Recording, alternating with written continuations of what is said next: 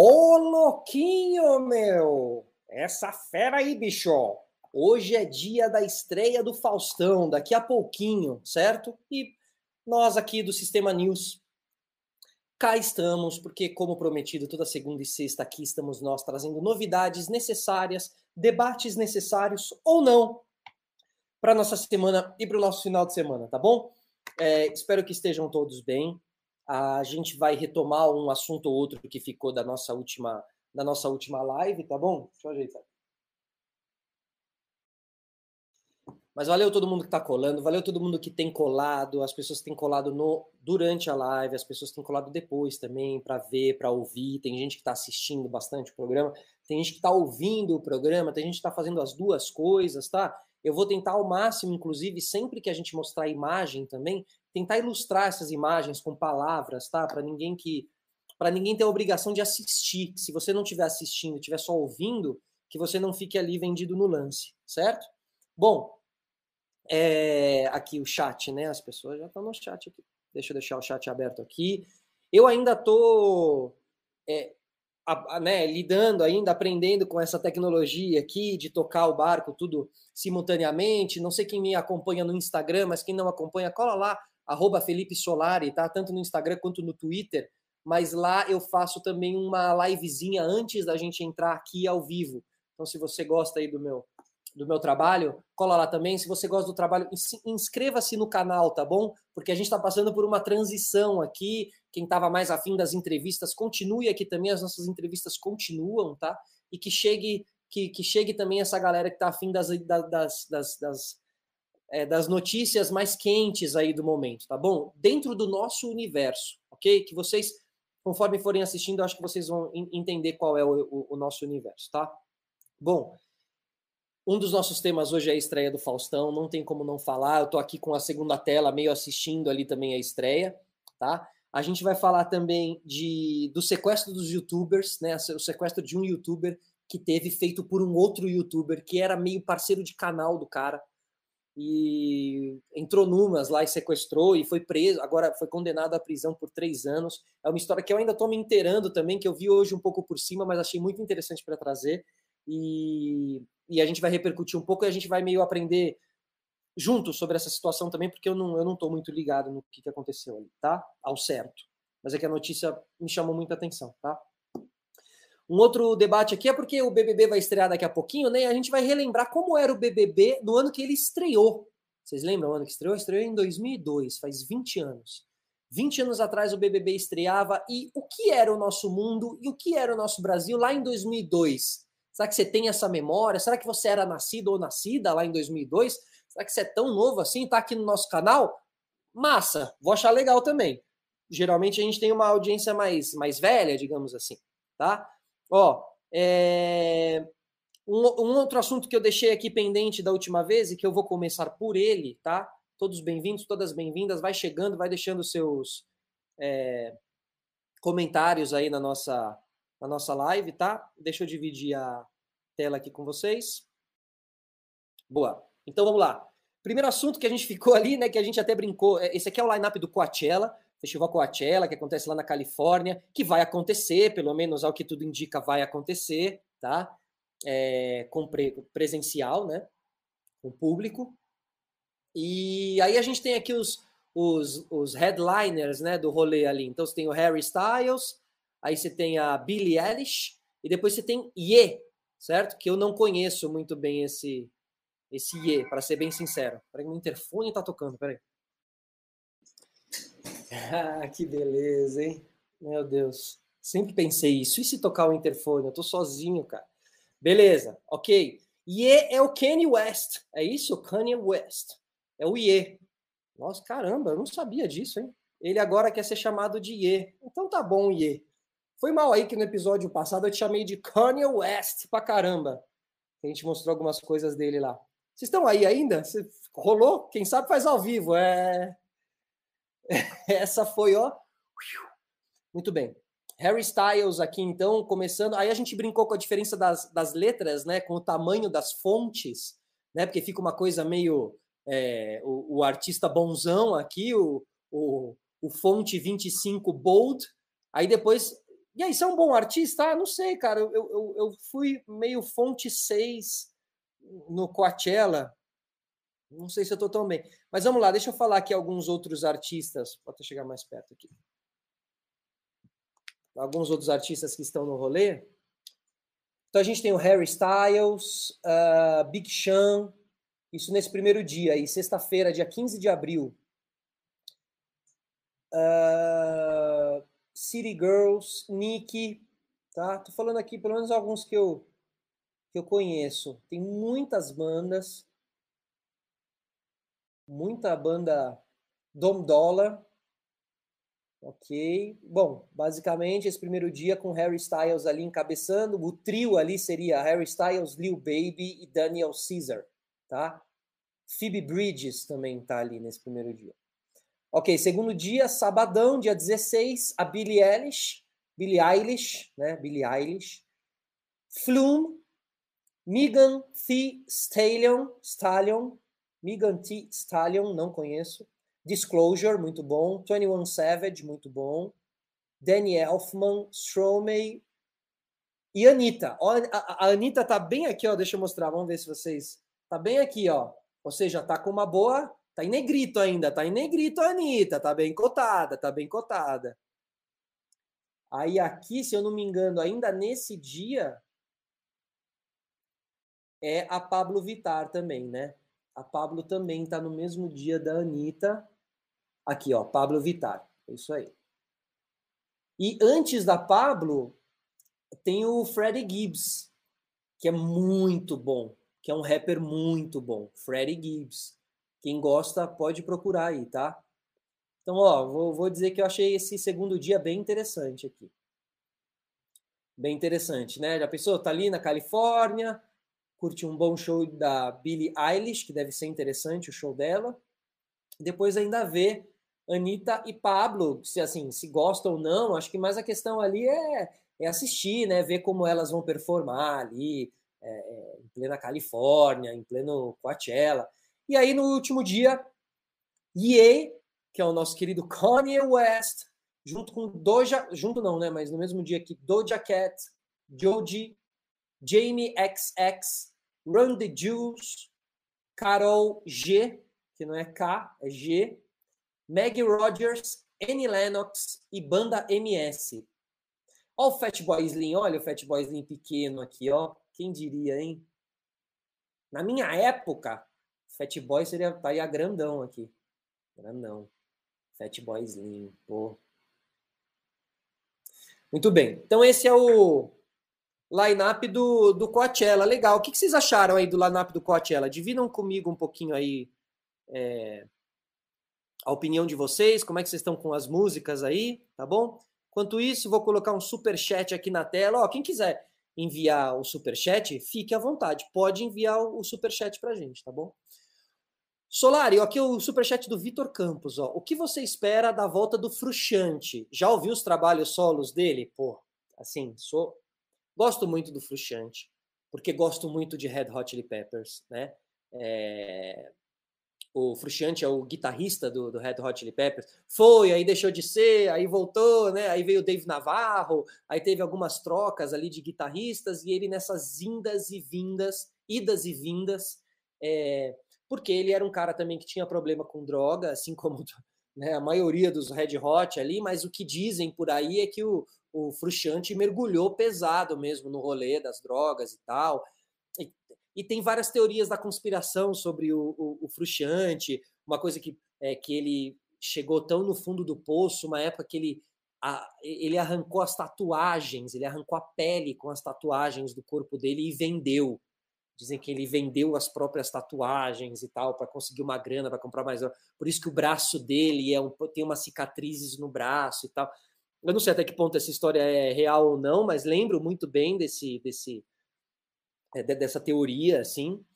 E o Frusciante agora está de volta, né? Nesses hiatos ele fazia trabalhos solos que são lindos, lindos. Eu agora estou tentando lembrar, é muito nome, é muita coisa. Os estudos aqui antes também. Tô tentando lembrar o nome de uma ou duas músicas ali dele que.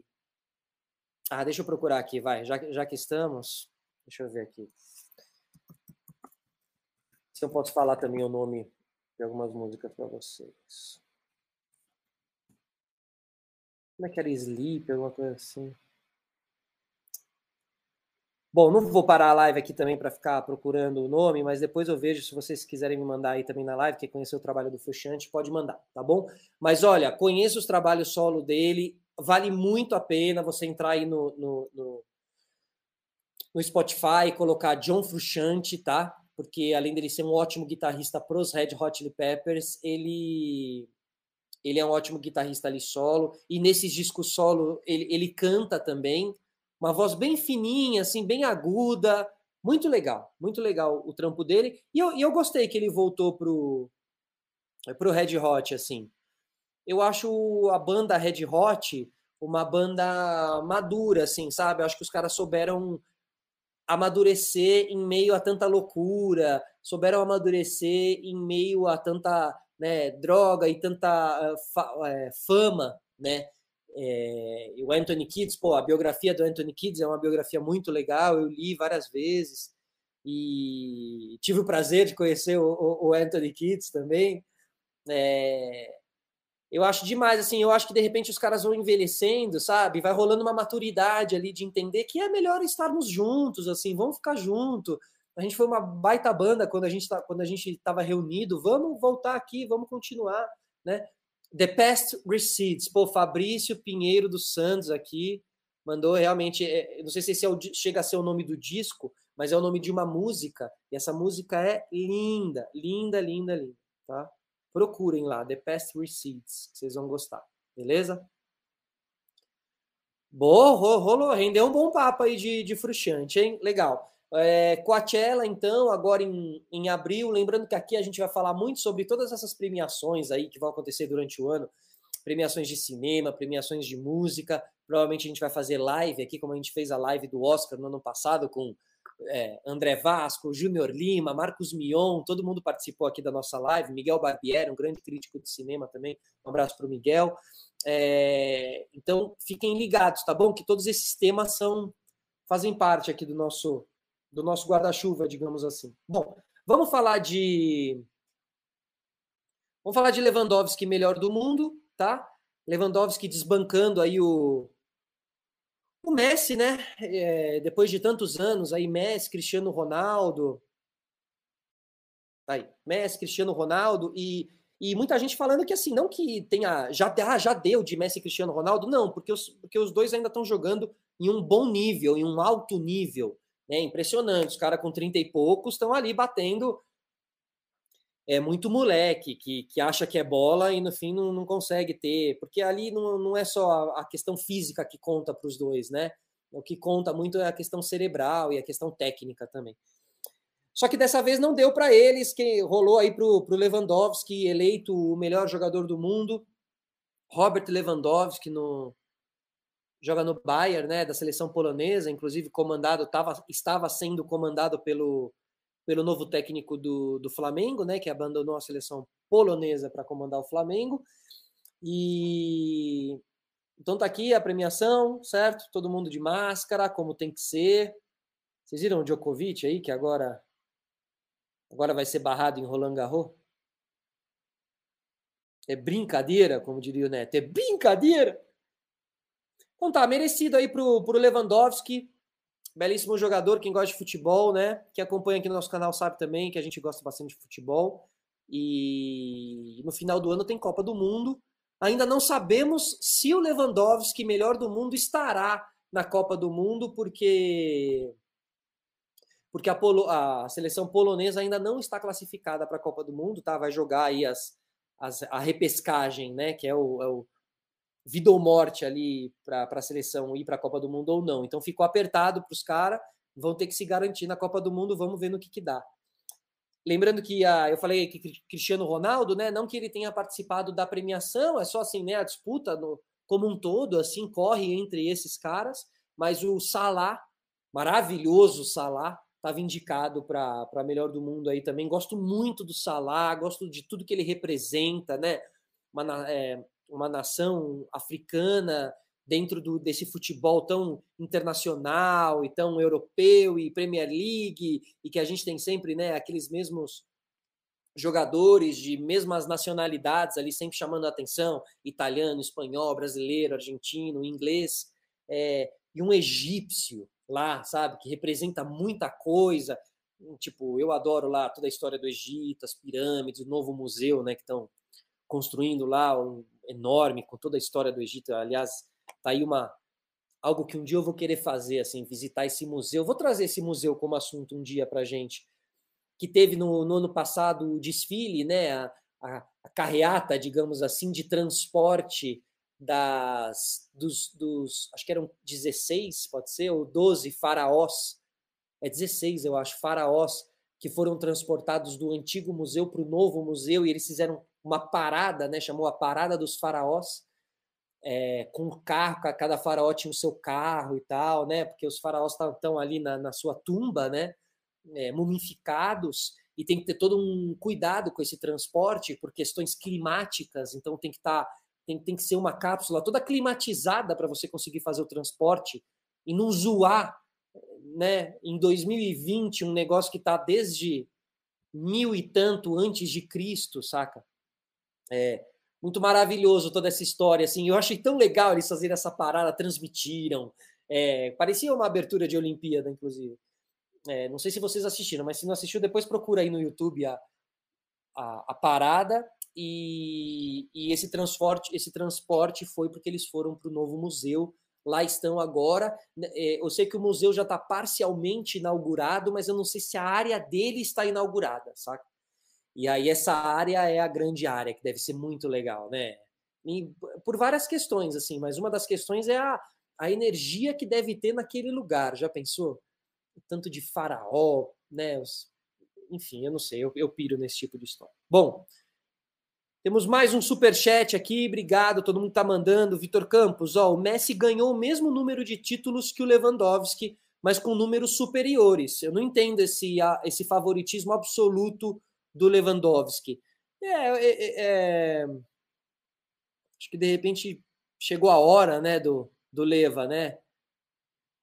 O Messi vem ganhando há tanto tempo aí.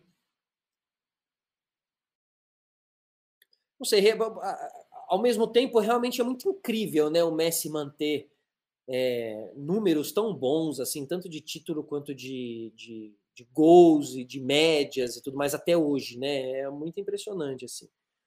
Olha, a Isamara Moura aqui pergunta: Felipe, você não acha que o Ngolo Kanté do Chelsea merecia mais? Afinal, ele foi campeão da Champions. Não, foi campeão da Champions, é campeão da, da última Copa do Mundo, né?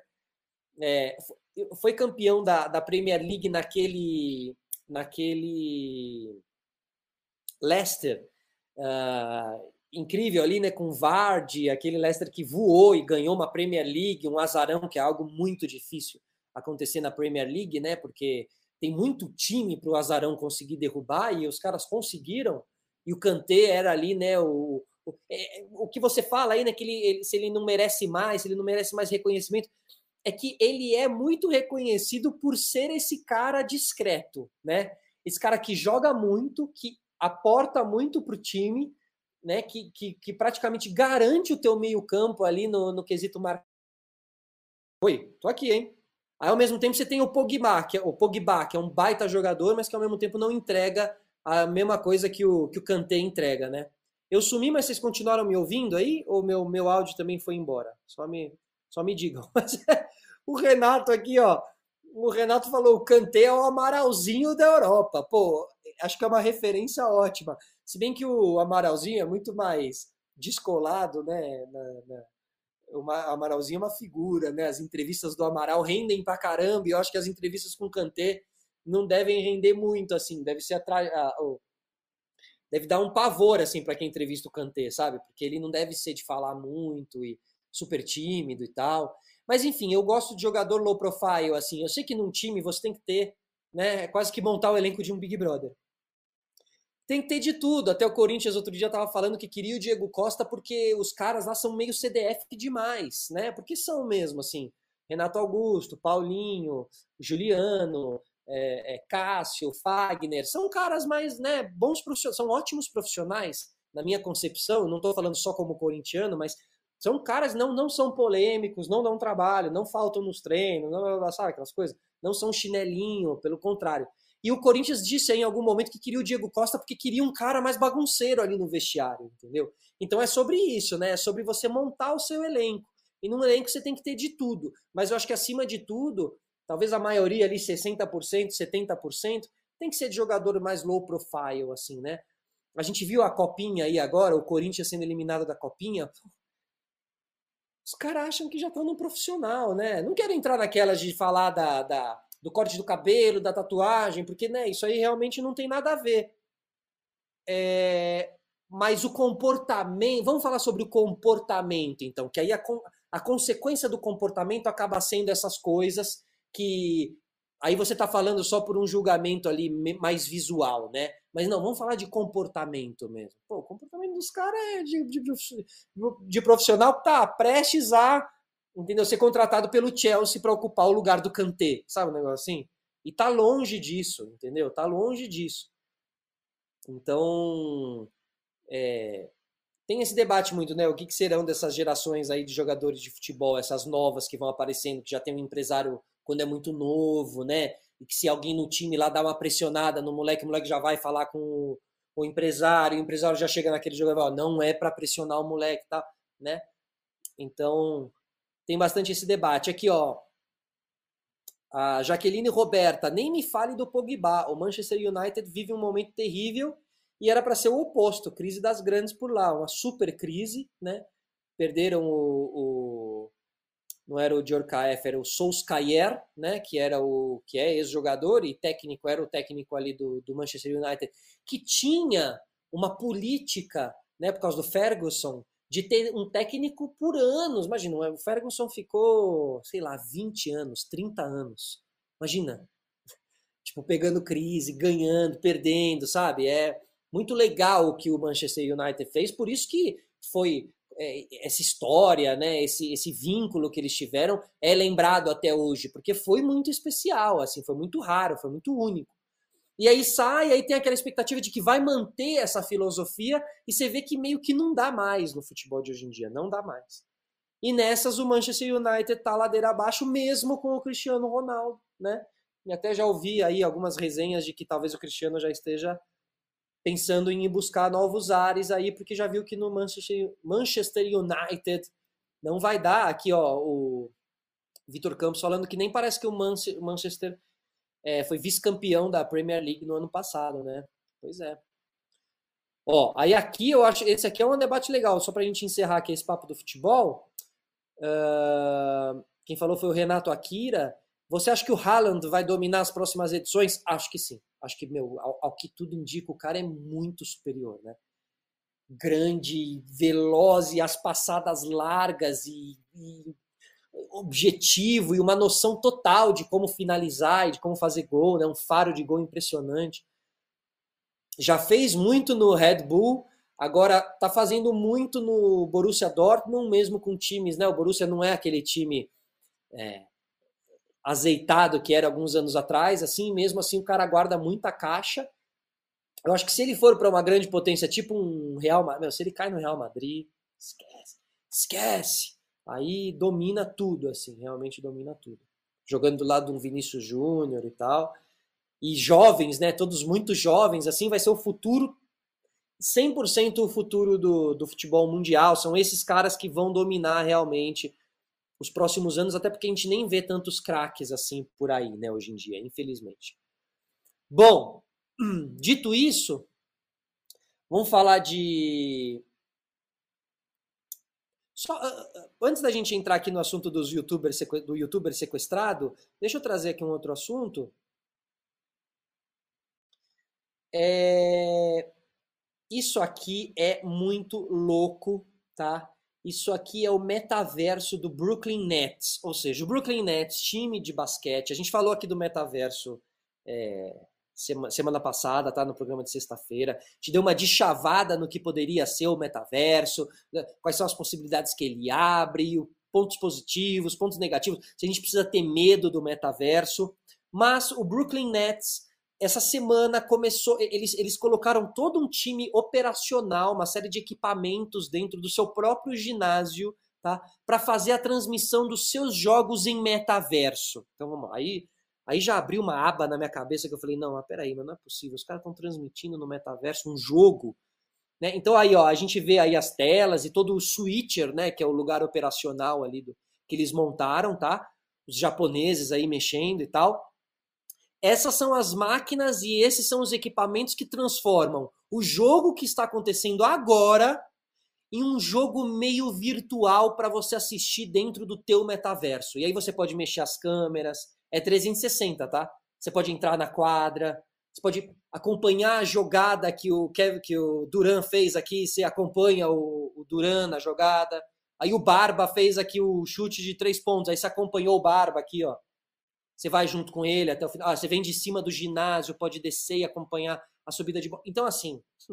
E aí o que eu tava vendo é que o jogo é renderizado em alguns minutos apenas. Então, claro, por enquanto não, dá, não é ao vivo, ao vivo, ao vivo, mas é um delayzinho ali de 30 segundos, tá bom? Então, você tá. Eh, você pode estar ali participando do teu metaverso, fazendo o seu jogo. Lembra que a gente é, relacionou muito ao GTA? Então você pode estar lá no teu joguinho do GTA, fazendo teu joguinho. De repente, no lugar de você fazer uma missão, né, no metaverso, no lugar de você, você saiu de uma reunião no metaverso, você anda três quadras, chega no, no, no Madison Square Garden, né? Digamos que tem escritório em Nova York, coisa chique.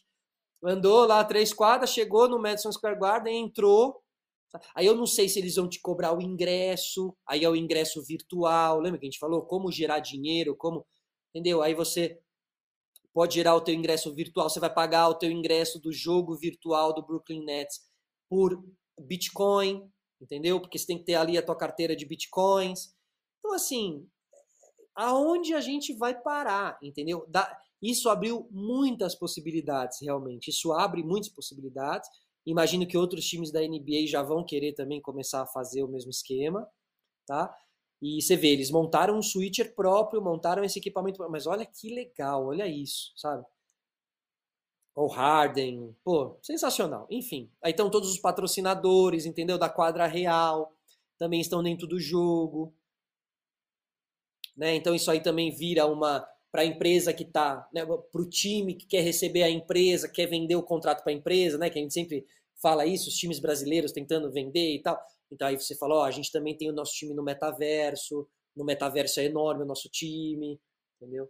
Então, então, acho que é uma solução muito interessante e, que vai dar o que falar. É o futuro acontecendo na nossa frente. Eu acho que o legal da gente trazer essas novidades assim em primeira mão é que, por enquanto, pode parecer uma coisa, ah, ainda vai, em algum momento vai acontecer e tal, mas não, sabe? É já está acontecendo na frente dos nossos olhos e, e, a gente aprendeu com tecnologia aí nos últimos anos que às vezes a gente vê um negócio e fala, ah, mas isso aí vai demorar pra caramba para chegar a gente, para chegar até a gente e é assim, ó.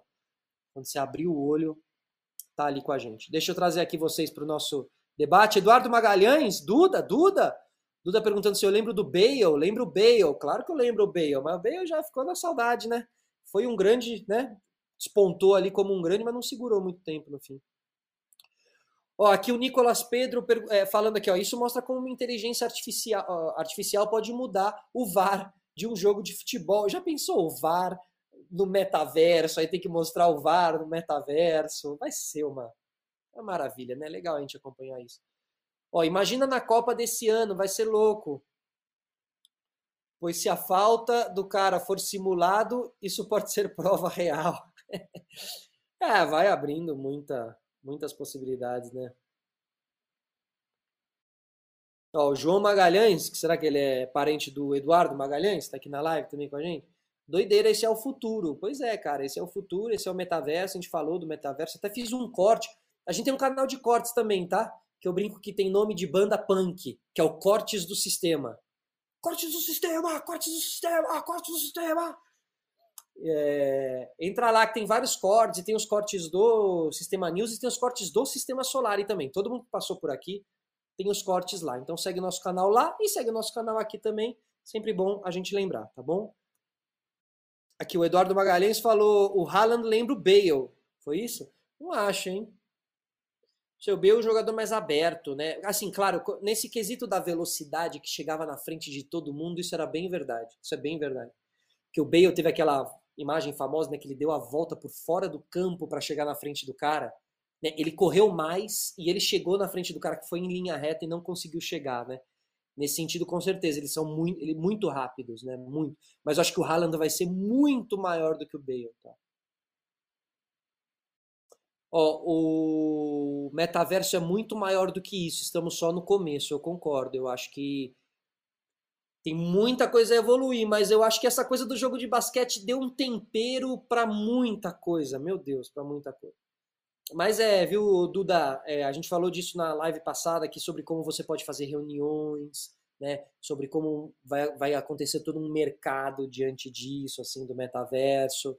É, como a gente já meio vive um metaverso, mas ainda somos nós comandando o nosso celular como nós mesmos, né? A, a, a, não ser que você tenha um fake, mas assim, por enquanto é você mesmo. Daqui a pouco não vai mais ser, né? Você vai poder ter o teu avatar dentro do metaverso como o Eduardo, mas você vai poder ter o teu avatar dentro do metaverso como um rockstar, né, que toca em um bar toda sexta-feira, rock and roll, e você é barbudo e cabeludo, sabe? Você vai poder tentar ser outra pessoa. E aí eu acredito que é onde, onde mora o perigo, né?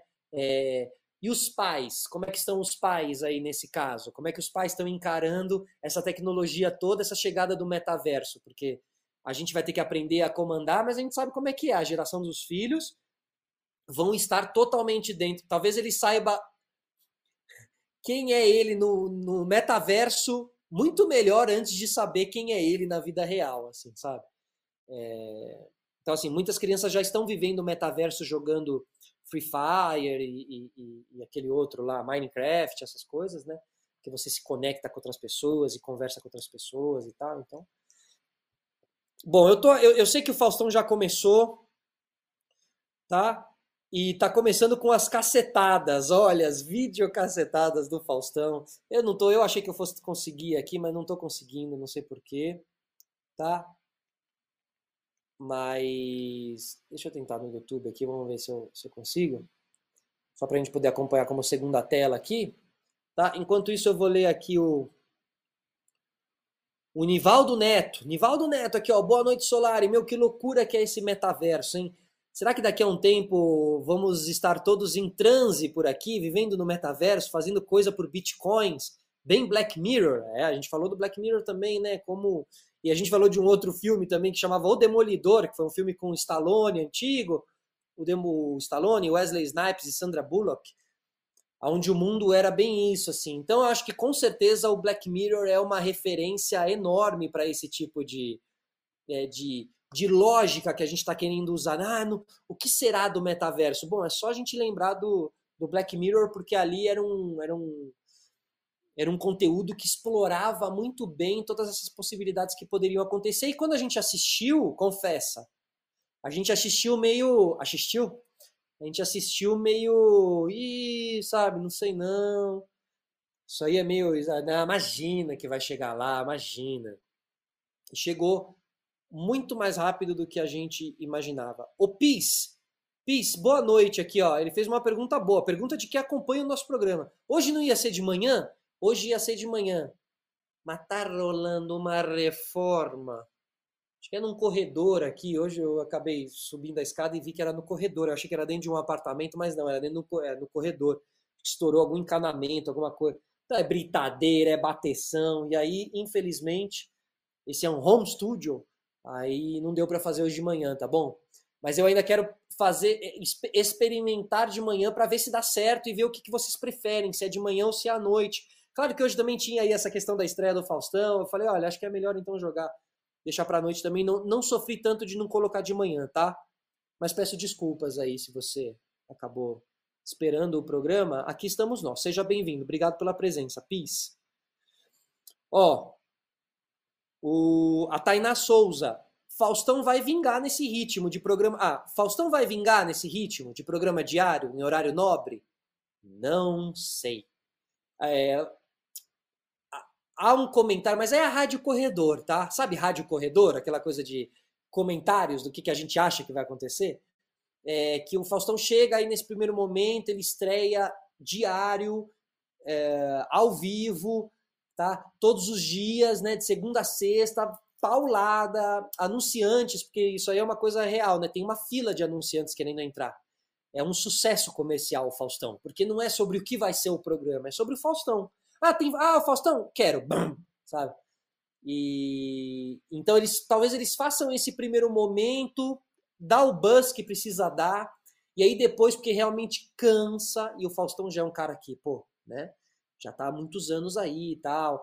Tava numa numa num bem bom, digamos assim, de fazer um programa semanal, um programa que ele entendia 100% do, do que, que era fazer, então acho que ele não, não se preocupava, não ficava estudando pra caramba antes, ele ia lá, fazia, e depois tinha uma semana né, tranquila ali, relativamente tranquila, pra... e agora diário, talvez ele canse, então assim, o, o papo é de que começa assim e depois dá uma diminuída, dá uma enxugada e vira uma coisa semanal, talvez sexta-feira e tal. Mas é rádio corredor, tá? Achismo puro. Vamos ver se, se isso acontece ou não. A gente pode. Quem, quem continuar aqui com a gente no, no Sistema News aí durante o ano vai poder ver se a gente estava certo ou não, tá bom? Ó. Black Mirror tem um sobre cachorros robôs e já existe também. Puta, esses cachorros robôs, vamos falar sobre isso uma, algum dia? que é o da Boston, Boston Technologies, não é isso? Boston, que é o nome da, da empresa que faz esses. Porque viraliza, esses vídeos viralizam bastante no Instagram, TikTok, essas coisas. Que é um robô né, de quatro patas, muito ágil, e que se movimenta muito perfeitamente, que consegue subir escada e, e, e ficar em, duas patas, né, entre aspas, assim, tipo, ficar ereto, sabe? É, é, assustador, é assustador. E tem uns vídeos que são esses cachorros robôs com uma, uma, uma arma adaptada em cima. Então, tudo comandado por um controle remoto, né? Como se fosse um drone terrestre, assim. É, então a pessoa tá lá comandando o, cachorrinho fofinho, né? O labrador assassino, em si, o cara tá comandando também a arma, né? é, a arma com a câmera transmitida via satélite. Então, assim, que é né, o debate. Ao, a, é, toda essa tecnologia ela acaba permitindo várias outras coisas também, né? Mas a questão é que, que quem desenvolve essa tecnologia? Muitas vezes quem desenvolveu uma tecnologia que, que você está usando hoje em dia para um bem pacífico foi uma tecnologia desenvolvida para a guerra do Iraque para matar gente. Entendeu? É, né? Porque os maiores desenvolvedores de tecnologia não são as empresas, são os, os, os, os militares e os é, a NASA, né? A NASA, as agências espaciais, mas é como não tem muitas pelo mundo. É, hoje em dia até tem um pouquinho mais, né? Por causa dos, dos milionários ali, Elon Musk, é, Jeff Bezos e o, e o da Virgin lá, que sempre me foge o nome dele, mas eles também hoje em dia têm desenvolvido tecnologias muito importantes, mas a maioria era desenvolvida pelos militares para as guerras e pelo, pela NASA para levar os bichão lá para fora da Terra, né? E depois essas tecnologias acabam sendo diminuídas, entre aspas, e colocadas dentro do seu carro, dentro do seu celular. Então, hoje em dia, se você usa um GPS, essa tecnologia foi desenvolvida muito, né? É, então, assim, às vezes a gente fala, ah, onde, a tec... ah, onde isso? Pô, criaram essa tecnologia, olha lá, agora ela está sendo usada pela para violência. Não, às vezes ela já vem da violência, a gente mal sabe, entendeu? Ela vai se adaptando nesse sentido, né? Faustão é ao vivo? É ao vivo sim, tá rolando. Quem é mais forte? Boa pergunta, Anivaldo. Quem é mais forte, Faustão ou BBB? Vamos, cara, tá aí, hein? Vamos poder conferir a partir de hoje essa essa disputa de Ibope, mas infelizmente não é uma disputa no mesmo horário. Porque se colocasse no mesmo horário, a gente sabe quem ganhava e quem perdia. Vai, vamos ser. Né? Acho que o BBB ganhava do Faustão, não tem. Porque é muita coisa diferente acontecendo, coisas inusitadas, coisa que aconteceu durante o dia, e aí você já sabe na rede social e você quer assistir de noite. Faustão é um programa de TV que muito provavelmente vai explorar, né? TV aberta, muito palco, né? Fiz um programa de TV aberta durante três anos, sei como é essa questão de, de né, como se enxerga o palco, como se valoriza o palco, os, os, as situações ali, vídeo, você vê, ele está começando com a videocassetada, não tem, ele vai manter o mesmo padrão, ele não vai fugir muito também, porque é, tem uma, um público muito fiel dele, mas o público fiel dele é um público fiel de domingo à tarde, Será que é um público fiel de 8 e meia da noite? Talvez seja, talvez seja. Um horário ainda que, por exemplo, minha mãe, uma, uma senhora, ela não assiste BBB porque é tarde para minha mãe o BBB. E o Faustão não é tarde, o Faustão é para ir dormir, né? Para uma senhorinha fofa, fofinha como é minha mãe, é para ir dormir, entendeu? Ó, parece que ele trouxe bastante patrocínios e não tem tempo para todos esses anunciantes. É por isso que eu falei da fila. Tem uma fila mesmo, tem gente esperando para entrar, assim como o BBB também tem fila, tá? Também tem anunciantes, né? E, e, e tem gente que tá com as vagas vazias, né? Só esperando as empresas chegar. E outros estão cheios aí, tá? Ó, imagina vídeo cacetada todo dia, ninguém merece. É o formato falta, mas que, que, que a gente esperava também? O que, que a gente esperava? É que ele ia chegar numa coisa meio perdidos na noite? Até cheguei em algum momento a achar que ele poderia fazer isso. Que ele ia montar um elenco meio jovem, de jovens humoristas. Queria trazer, de repente, algum humorista que parecesse ele, que lembrasse ele, que tivesse o espírito dele, né? É, talvez até o Paulo Vieira, hoje em dia tá na Globo, tá no Big Brother, mas seria até um personagem interessante, que acho que até combina com o Faustão, talvez eles tenham ali mais ou menos um mesmo mesmo timing, assim, poderia ser interessante, mas não, ele fez o. Vai fazer o básico ali, o elenco é o filho dele, junto com, né, com a menina. É, o balé também para segurar, um monte de quadro musical, que é o que segurou ele nos últimos anos ali, né? Os quadros da, da pessoa que saía da porta e que tinha que descobrir né, quem era e tal. A música tem segurado, sempre segurou muito o Faustão, que ele sempre trazia as bandas para tocarem ao vivo ali e tal, né? Porque música é música é demais, assim, realmente quando você trabalha com, com TV, com programa que tem que segurar entretenimento e audiência, você percebe como a música ela é bem-vinda assim para todos os públicos. Às vezes a pessoa nem tá tão afim, nem tá tão afim do Faustão, mas entrou lá a banda, e às vezes é uma banda, né, o Faustão nos últimos tempos na Globo trouxe muito isso de bandas é, que tinham sido famosas nos anos 90, 2000, e aí você via lá, né, roupa nova, sei lá, tocando uma música que tinha marcado para você e tal. Então ele então não dá para, não acho que dava para esperar que ia fugir disso, assim, acho que naquele, naquela estreia dele no dia 1 de janeiro já deu para já deu para ver que ia ser bem assim, né? Uh, bom, o que mais vocês estão falando aqui? Espera só um minuto, deixa eu tirar essa tela daqui. Ok. Hum. Vamos lá. Renato Akira, Solari, o que será que move um cara como Faustão, hein? Já ficou anos no Domingão, sucesso absoluto, verdade total, né? Dinheiro não é, né? Já tá mais do que bem de vida e agora ele volta pra Band. Ah, cara, eu assim, eu eu eu, eu, eu que, né, quem sou eu assim para mim, mas assim, eu acho que talvez eu entenda que ele é apaixonado por esse meio e que ele jamais vai conseguir ficar longe de um estúdio e de uma de uma pressão para estrear um programa, sabe? Essas coisas são deliciosas assim. Eu, eu falo muito sobre isso assim, que muitas vezes eu nem tenho saudade de um programa ou outro em específico, mas eu tenho saudade da movimentação de estúdio, de programa ao vivo, e de que estamos ah, entrando no ar e a gente gritando na orelha, não sei o quê. Essa pressão é, é legal, entendeu? E quem gosta de TV, eu acho que gosta desse tipo de pressão. Acho que o Faustão não conseguiria ficar na casa dele sentado lá acompanhando os a nova programação da TV, sabe? Ó, Liane Soares aqui. Vai bugar a cabeça do brasileiro. O Hulk, que era sábado, agora é domingo. O Faustão, que era domingo, agora é todo dia. Ainda tem o Mion, que era fazenda, agora tá no sábado. No lugar do Hulk, que agora tá no domingo é a nova ordem da televisão brasileira. Isso, isso aconteceu lá no ano 2000. Acho que, inclusive, foi no ano 2000. Foi no ano 2000, eu acho. É, eu acho que foi no ano 2000 que a, M, que a Globo fez uma movimentação onde ela tirou os principais apresentadores e apresentadoras de cada emissora. Então, eles foram, eles foram no SBT e pegaram o Serginho Groisman eles foram na Band e pegaram o Luciano Huck. O Luciano Huck era o apresentador da Band e fazia o H. É, o Serginho Grossman apresentava o programa livre. Eles foram na MTV e pegaram o Casé. Eles foram na Record e pegaram uma mulher que fazia um programa de manhã de culinária chamada Ana Maria Braga. Eles foram na Gazeta e pegaram. O que eles pegaram na Gazeta mesmo?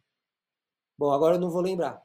Aí eu lembro que eles pegaram todo mundo e trouxeram para Globo. Tipo, desfalcaram as casas, trouxeram os principais e virou tipo, nossa, virou isso que tá agora, assim, caramba, vai estrear, não sei o quê. Aí cada um ganhou um programa, assim, e, e para ver se ia dar certo. Eu lembro que o Casé ganhou um programa que era com megafone, que era, não lembro como é que era o nome desse programa. Aí o Luciano Huck, se pá, já ganhou o Caldeirão logo de primeira, sabe? Aí o Serginho Grosman não sabiam muito bem o que fazer, jogaram para madrugada, fazer um programa mais ou menos parecido com o programa Livre, e deu super certo, que é o Altas Horas, né? A Ana Maria Braga botaram de manhã, que já era um formato que ela fazia na Record, deu super certo também. Então. Então, eu acho que o que está acontecendo agora, nessa nova ordem da televisão brasileira, é muito o que aconteceu em 2000. É que 20 anos se passaram, as pessoas meio esqueceram, assim, mas esses, essas pessoas todas não eram esses apresentadores enormes que são hoje em dia. Eles eram grandes apresentadores, mas vocês sabem como é que é, né? quando você está nas outras emissoras, você não é aquela coisa. Aí você vai lá para a Globo, aí você vira a pessoa do final de semana, pessoa, aí você atinge um outro status, entendeu? Então, o status que a gente enxerga hoje em dia de Ana Maria Braga, Luciano Huck, uma coisa meio intocável, uma coisa meio que, se quiser ouvir o presidente, sabe?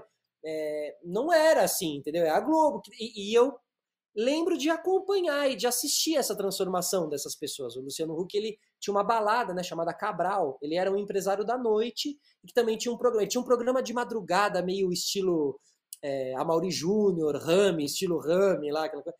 Ele tinha um programa onde ele ia nos lugares e entrevistava, uma coisa meio coluna social no vídeo. O Luciano Huck fazia isso na madrugada da Band. É louco, eu adoro essa, essas histórias de, Adoro. De TV. Ó, aqui alguém que já conhece, aqui, né? Fórum Mion, qual é o seu apresentador favorito? Eu gosto muito de apresentadores que não são aqui do Brasil, assim, mas um deles é o Howard Stern, que é um cara do rádio muito famoso, muito grande lá nos Estados Unidos e que faz entrevistas até hoje muito legais, que tem um cenário maravilhoso também. Howard Stern é uma referência. Mas aqui no Brasil, Serginho Grossman com certeza é uma grande referência minha também. Uh... Preciso pensar assim, quem mais aqui no Brasil também é referência, fora Mion, Serginho Grossman. Eu gosto da Ana Clara, né? Legal também a gente falar, não falar só referência masculina, né?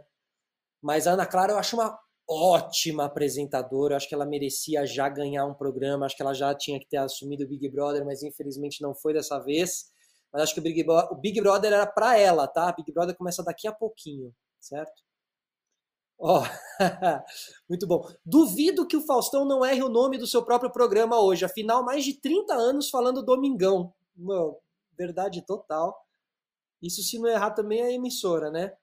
Ó, anos 2000 aqui, tiraram a Ana Maria Braga mesmo, tiraram o Serginho Grossman, tiraram o Luciano Huck.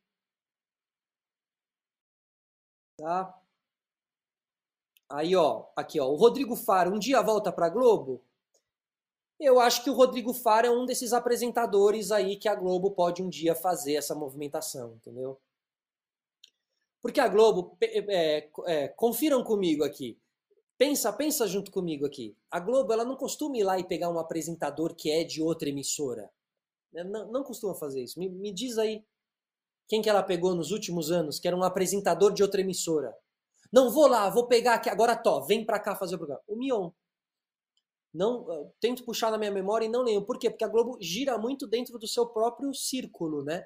Eles dão, vão, vão oportunizando pessoas do seu próprio elenco, e às vezes alguém saiu do Big Brother, já faz um experimento aqui, ou então ah, abriu a vaga no No Limite, chama o, o, o André Marques, que já tá aqui, sabe aquelas coisas?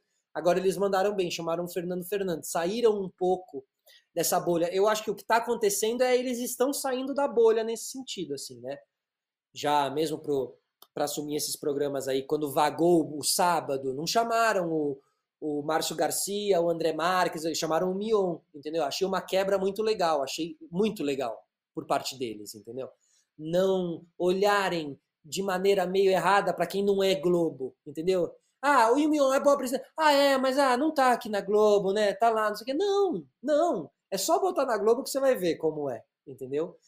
Então, eu acho legal a Globo estar abrindo espaço para esse tipo de novos apresentadores, é, ou melhor, apresentadores que eram de outras emissoras, e eu acho que o Rodrigo Faro está nessa lista. Em algum momento vai pintar uma oportunidade e no lugar de chamarem o Márcio Garcia, vão chamar o Rodrigo Faro, sabe? Porque eu acho que eles estão no mesmo perfil, né? E, e o que ia dar de, pra, o que ia, ia dar o que falar o Rodrigo Faro indo para Globo, entendeu? Como deu o Mion. Porque é muito legal, ele é um apresentador enorme na Record, seria muito legal ele cair para Globo. Ó, pessoal falando que lembra do estilo Rami, que lembra do Cabral também, tá vendo? Cabral, Cabral era balada ali. Ó, aí tem aqui uma outra. Guilherme Martins. Bizarro perceber que nem CQC, nem Pânico, nem Legendários e nem Cacete Planeta estão mais no ar. É verdade. O Pânico de uma certa maneira, mas. O que houve com os programas irreverentes? A TV começou a ficar quadrada? Hum, eu acho engraçado porque eu enxergo como ciclos da TV, sabe? Tipo, agora meio ninguém tá dando bola realmente. Né? Você tem lá o Encrenca, o, o, o outro lá que agora chama. Pô, até entrevistei o Tatola outro dia lá na, na rádio. É o... Bom, enfim, vai, vai vir aqui o nome daqui a pouco até tem esses programas, mas realmente naquele formato do que foi o Pânico, o CQC, né, com um elenco muito forte que fazia as suas próprias matérias, né, porque eu sinto que hoje em dia eles repercutem coisas que já estão na internet, porque você barateia a produção fazendo isso, não precisa ter gente na rua gravando, editando e tal, tá tudo meio prontinho, é só você fazer um react, né? Basicamente é um programa de react, né, na TV. E que eu acho legal, assim, porque também, por exemplo, a minha mãe não tem acesso a. Minha mãe não usa internet, ela não tem acesso ao WhatsApp, por exemplo. Mas ela vê os vídeos do WhatsApp por causa dos caras do encrenca e tal. Que agora não é mais encrenca, é.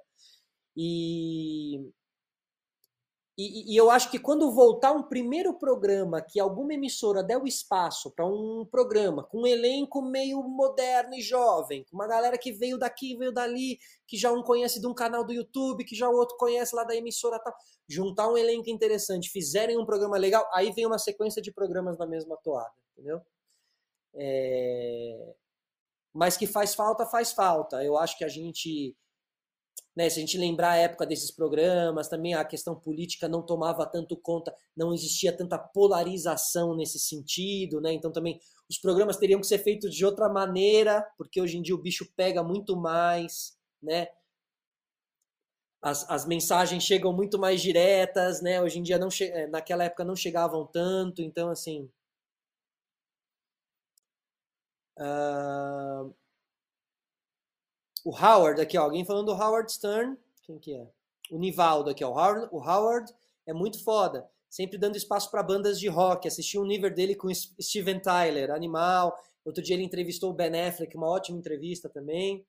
A Tainá Souza aqui falando sobre a Ana Clara, que a Ana Clara é muito carismática e perspicaz, muito. Ela é muito ligeira, muito ligeira. Ela tem o time, né? Ela tem essa rapidez que alguém que faz ao vivo precisa ter, assim mas acho que ainda vai demorar uns três anos para ela ficar com o BBB só para ela. É, também nem sei se ela vai acabar pegando o BBB, mas que ela merece um programa, isso é fato, assim, isso é fato, fato. Ela é muito boa. Aqui, ó, o João Magalhães falando pro Guilherme Martins que o Gugu errou. O Gugu errou quando estava na Record, eu acho, né? Errou alguma coisa de SBT e tal. Tata Werneck é muito boa também, é muito boa. É, a Tata já tá na Globo, né? Se eu não me engano. Ela tem um programa lá no, no Multishow, mas esse programa já passa na Globo também, né? E a Tata tem a coisa mais. O, tinha que ser as duas juntas, pronto. Fazer um programa Tata Werneck e Ana Clara. Acho que a Ana Clara foi lá no programa da Tata. Tem que assistir o programa das duas e ver se dá química entre as duas e botar elas duas no programa. Ia ser muito legal. Que a Tata faz a parte mais, né? Mais louca de, de, de, de de senso de humor, né, das tiradas e tal, e a Ana Clara vai mais na, no conteúdo ali, né? Ó, tu acha Ivens Gonçalves, Gonçalves, desculpa. Tu acha que a Globo tá apostando em nomes menos badalados para apresentar os seus programas, para achar um novo Thiago Leifert? É, não sei, viu? Não sei. Acho que eles ainda estão se garantindo com nomes, né? Tipo, talvez só o Fernando Fernandes é uma é uma é uma é uma é, é uma aposta deles, né? Porque não é um cara que apresenta. mas é um cara que tem muito fit com aquele programa do No Limite. Muito, né? Porque é sobre físico e é sobre uh, superação. E o cara é muito essas duas coisas, né? Mas você vê, eles pegaram o Tadeu Schmidt para fazer o BBB, que é um, é, é um, é um, um plano muito bem. Sabe, você está tá correndo muito pouco risco colocando o Tadeu Schmidt como apresentador, tá? Muito pouco risco. Porque ele vai garantir aquele ele vai fazer um café com leite que não vai ter erro, não vai ter erro. Se vai, se vai, sabe, uma, se a linha vai ser crescente, aí não dá para saber ainda, mas que ele vai manter essa linha padronizada aqui sem o menor problema, isso com certeza ele vai. Beleza? Ó, e a Fernanda Gentil? A Fernanda Gentil mandava tão bem no esporte, mas não está se achando em outros modelos. Achei que ela poderia se dar bem apresentando o BBB. É, eu, eu, na minha opinião pessoal, concordo com essa primeira parte. Acho que ela. Né, às vezes cada um tem o seu lugar onde encaixa, né? E não é porque encaixou num que vai encaixar no outro. O que o Thiago Leifert fez uma transição de esporte para entretenimento é uma transição difícil, não é uma transição para qualquer um. É, Faustão fez, Faustão era repórter de campo, Datena fez, Datena era repórter de campo. Leifert também era repórter, meio repórter de campo, porque hoje eu vi uma, uma foto que ele estava entrevistando o Adriano Imperador, meio num bastidor ali de, de campo e tal. Então, não, mas não é uma transição fácil de se fazer, tá? Uma grande oportunidade, mas infelizmente nem sempre dá certo. Ale Moreno. Cadê o Ale Moreno? Ah, foi o Ale Moreno, desculpa, que perguntou da Fernanda Gentil, né? E agora a Jaqueline aqui perguntando que a verdade ela não assiste TV aberta, só assiste canais de esporte de TV fechada, eu também. A TV eu vejo na internet. Na novela eu não assisto mais de jeito nenhum, nem BBB. Gosto pessoal. É isso, né? E ó, a Flávia aqui concordando com, com o Ale Moreno sobre a Fernanda Gentil. Pessoal, para a gente caminhar aqui para o momento final da nossa live, eu preparei um, eu preparei um negócio bem especial aqui para gente. Hoje estreia o BBB. O BBB que estreava, certo? Originalmente, o primeiro BBB estreava lá em 2002, certo? E hoje eu resolvi fazer aqui uma lista de quem éramos nós em 2002, o que era o Brasil em 2002, o que era o mundo em 2002. Então aqui agora a gente vai ter o nosso quadro como era o mundo no ano em que o BBB estreava? 2002. Ok.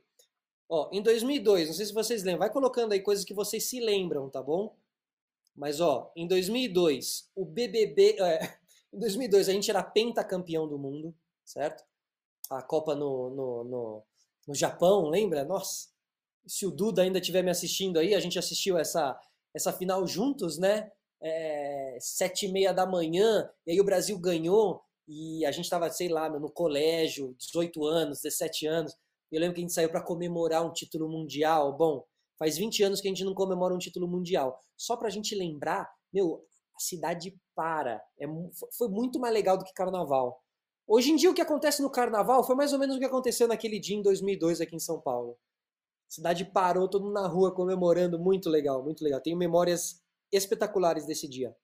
Só aqui um adendo aqui, ó. Cadê o Chico Barney? Estão me perguntando. É na quarta, tá? É na quarta-feira, é depois de amanhã. Hoje o Chico Barney tá pego, né? Assistindo todas as estreias, mas quarta-feira tá o, tá o Chico Barney aqui. É, o Ronaldo com o corte de cabelo irreverente, é verdade. É, assistindo o jogo de madrugada, verdade. Não sei como é que vai ser agora no Catar. Não sei como é que é a, como é que é a, o horário ali do Catar. Aqui, ó, em 2002 meu Santos saiu da fila. Robinho e Diego dominaram o futebol. É verdade, é verdade. Caramba, né, Robinho, né? Que que loucura, né? Uh, Beyoncé ainda não era artista solo. Maravilhoso, Isamara. Muito bom. Realmente, ela tava o quê? Nas Destiny, Destiny's Child, né? Destiny's Child. Homem-Aranha, verdade, Homem-Aranha com Tobey Maguire era lançado. Mas eu fiz a listinha aqui, vou continuar, hein? Cidade de Deus era lançado com Cidade de Deus de Fernando Meirelles era lançado, né? É um filme que rompeu muita coisa ali também, que colocou o cinema brasileiro num lugar que fazia muitos anos que ele não, não ficava, sabe? Vinha ainda meio de uma repercussão das coisas meio porno chanchada, sabe? Claro que já não mais, já tinham tido bons filmes, acho que até o, o, o Bicho de Sete Cabeças, se eu não me engano, tinha vindo antes, né, da Laís Bodansky, tinha vindo antes de Cidade de Deus, quase com certeza veio antes, filmaço, então também tinha ali uma retomada do cinema nacional, talvez até inclusive o Bicho de Sete Cabeças é quem simbolize essa retomada, mas o Cidade de Deus é, ganha uma projeção, concorreu ao Oscar, né? né? Se eu não me engano, o Cidade de Deus concorreu ao Oscar. Ó, oh, Vitória Secrets, uh, Gisele Bündchen o Ale Moreno. Gisele Bündchen ainda era uma Angels da Vitória Secrets. Caramba, hein? Louco, né? Você imagina. É quase como você dizer assim que o Justin Timberlake ainda fazia parte do NSYNC. Aí você pensando depois, caramba, ele fez parte de um grupo. Ele é tão enorme, ele não precisava disso. Não, precisava, né? Quer dizer, na época, precisava. E a Gisele Bündchen é isso que a gente pensa hoje em dia, né? Nossa, mas ela é tão enorme, ela fazia parte de um elenco tão grande, de várias endros, é. Fazia assim. Olha aí, Moreno, confesso, copiei do Google. Eu sei porque eu também entrei nessa mesma matéria que você entrou hoje, Ale. Porque tinha essas mesmas informações. Na verdade, tem um Wikipedia, assim, sobre. Tem mês a mês, todos os fatos que aconteceram no ano. Aí dá para ir pegando ali. É... Britney Spears e Justin Timberlake terminavam um namoro, ó, eu falei do Justin Timberlake, eles terminavam um namoro. A Maísa nascia, Maísa nascia, né? Nascia aí uma ótima apresentadora também. A gente estava falando de boas apresentadoras. Fernando Henrique Cardoso era o nosso presidente. Marcos Mion estreava na Bandeirantes com descontrole. Magrinho, magrinho, frango.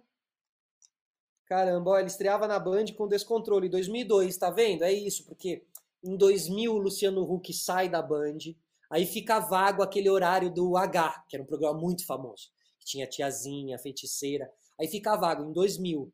Aí em 2001 entra o Otaviano Costa e faz o O positivo, que era um bom nome de programa, porque era o H, aí vira O positivo, né? Aí fica um ano só no ar, não emplaca muito. Aí vem o Mion, que era a grande sensação do da MTV. Né? Então ele chega em 2002 na Band para assumir essa faixa horária, né, para fazer o descontrole, que é a mesma faixa horária que o Faustão está estreando hoje. A mesma, a mesma, inclusive, olha a coincidência. Oito e meia da noite, diário, de segunda a sexta. E eu era estagiário nesse programa do Mion, operador de TP, fazia faculdade, então eu lembro que era bem puxado, porque era programa de noite, diário, terminava tarde lá na Band, aí eu tinha que voltar para casa, estava dormindo, dia seguinte já tinha que estar na facu. E então é isso, Mion chegava na, na Band, o dólar era três reais, oh, bateu saudade, lembrei do tempo em que a gente se amou. Caramba, hein? Três reais o dólar, que beleza. E a gente achava alto na época, né? Hoje em dia, se alguém fala, tá 3 reais, você fala, ah, agora eu vou comprar tudo. www.amazon, www.bih.com Ó, você entrou na Band em 2002? Entrei, entrei na Band em 2002. Tô velho. E hoje em dia, olha que legal, hoje em dia eu trabalho na rádio, né? A rádio é dentro da Bandeirantes e eu passo na frente daquele estúdio que hoje é o estúdio do Faustão e que era o nosso estúdio, era o estúdio do Mion, lá em, lá em 2002. Ó, o H foi o melhor momento do Luciano Huck. Ah, ele teve bons momentos na Globo também, com o Caldeirão, assim. Eu cheguei a me emocionar bastante com o Luciano Huck uma época ali. Ele fazia bons, bons quadros ali de, né, de dar alguma coisa para a reforma da casa, reforma do carro e tal. Mas talvez esse Luciano Huck, que né, o jovem, que depois nunca mais apareceu, assim, mais descoladão, sabe? Mas, né, que tinha até uma mulher seminua no programa, sabe? Uma coisa que hoje em dia o Luciano Huck jamais teria, entendeu? E que bom também, né? A nota de 20 reais foi lançada também em 2002. Ó, tô assistindo Faustão e lá está Zeca Pagodinho. Vai ser mais ou menos a mesma coisa da Globo. Não vai ter muito para onde a gente escapar. Não tem como. A gasolina tava quanto? Boa pergunta. Boa pergunta. Ah, boa ideia aqui, ó. Você deveria ter um quadro para contar as histórias bizarras da sua carreira, tipo o quadro que o Elcio Coronato fez. É uma boa mesmo. Mas, pô, enquanto não tiver esse quadro, aqui a gente fala bastante aí dessas loucuras. Ó, Charlie Brown Jr. lançando Bocas Ordinárias. Vixe, bons tempos, hein? Bocas Ordinárias, lendário. E também o Ao Vivo MTV. Bom, bom demais, bom demais. Deixa eu ver o que mais que tinha aqui, ó. E para encerrar o que acontecia em 2002, que era o ano em que o BBB estreava na nossa TV para nunca mais sair da nossa TV, Kleber Bambam vencia o BBB de 2002, o primeiro BBB apresentado por Pedro Bial e Marisa Hort, dirigido por por Vou até pegar o nome dele completo aqui porque eu não sabia que ele tem Brasil no nome. Mas era dirigido por ele mesmo, o Boninho, que até hoje é o diretor do do BBB, né? comanda aquilo, tem muita propriedade para comandar, afinal, tá desde a primeira edição. Boninho, para quem não sabe, é filho do Boni, né? Que o Boni, junto com Walter Clark, foram os responsáveis por criar a, a grade de televisão que a gente conhece. Hoje em dia ela está se rompendo um pouco, mas até hoje ela se mantém nesse padrão do, do final da tarde uma novela, o início da noite um jornal, depois um entretenimento de família, né, que algum, a Globo mantém na novela, mas que várias outras emissoras foram repercutindo esse formato, essa grade, sabe? E, e essa grade quem criou e quem estabeleceu ali foram Boni e Walter Clark, é, Boni, pai de Boninho, que se chama José Bonifácio Brasil de Oliveira. O Boninho tem Brasil, Big Brother Brasil, Boninho. BBBB. Bom, e aí, pessoal, só para só existia locadora em 2002, bem verdade. Existia atraso de, de, de, de DVD, tinha que pagar, né? E o Padilha, o José Padilha lançava ônibus 174. Um grande documentário, né, que conta a história do menino que sequestrou o ônibus e tal, que era um dos sobreviventes da chacina da Candelária. E que esse é o documentário, o José Padilha é o diretor do, do, do, Tropa de Elite e depois também o diretor do Narcos, né? E eu acredito que esse ônibus 174 deu para o Padilha toda essa pegada meio documental que tem no, no, no Tropa de Elite, que também tem no Narcos também, que é aquela câmera mais visceral, câmera solta, câmera na mão, uma coisa mais né? Não é o plano montadinho, a câmera no tripé, corta daqui, corta para lá, corta daqui, corta para lá, que muitas vezes não te dá aquele dinamismo, né? E o Tropa de Elite fez o sucesso que fez e tal, porque parece que você tá lá dentro, né? E realmente eu acredito que o ônibus 174 deu para o Padilha muito aquela noção do que era o Rio de Janeiro e do que poderia ser o filme, né? Que ele faria ali trazendo ficção para esse tipo de, de pegada que ele já tinha desenvolvido. Pessoal, mais um sistema news. Ó, oh, pô, Tainá Souza aqui, ó. Solares, você precisa trazer o Padilha para um papo, pô. Adoraria, adoraria, adoraria, adoraria. Ele, eu sei que ele também está agora por trás, está envolvido e é ele que vai dirigir, na verdade, a nova série da Netflix que vai contar a história da família Grace e que eu estou botando muita fé nessa série porque acho que é uma série que tem tudo para ser famosa internacionalmente porque a família Grace é muito conhecida a história deles é muito fantástica em muitos sentidos. Lado bom, lado ruim, gente da família que a galera gosta, gente da família que deu muito trabalho, gente que ainda está aqui, gente que já não está mais aqui. Acima de tudo, as origens da família Grace e de como eles né, foram criando essa, essa família de guerreiros. É muito louco, é muito especial, uma coisa muito única o que aconteceu aí na, Família Grace que merece ser contado, porque eu tenho a impressão de que meio quem sabe essa história é só quem, quem curte realmente é, luta, jiu-jitsu e tal, e que isso não está no domínio do grande público, sabe? E é uma história que todo mundo vai achar muito fantástica. E dizem que é o Cauã Raymond que vai fazer o Rickson Grace, né? Tanto que o Cauã já está lá em Los Angeles, ou esteve, fez alguns laboratórios com Rickson Grace, passou um tempo com Rickson Grace para estudar ele. Acho que eles se parecem, o Cauã Raymond é faixa preta de jiu-jitsu. E quem está por trás desse projeto é o Padilha, que também seria muito legal, porque ia ter muito Rio de Janeiro, jiu-jitsu começando e tal. Acho que o Padilha é, seria o nome, nome ideal para isso. O João fala que o Kevin Space não era cancelado, é verdade.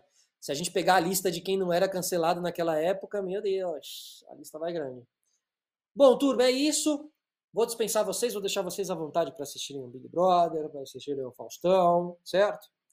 E a gente volta na sexta-feira aqui com mais um Sistema News diretamente para vocês.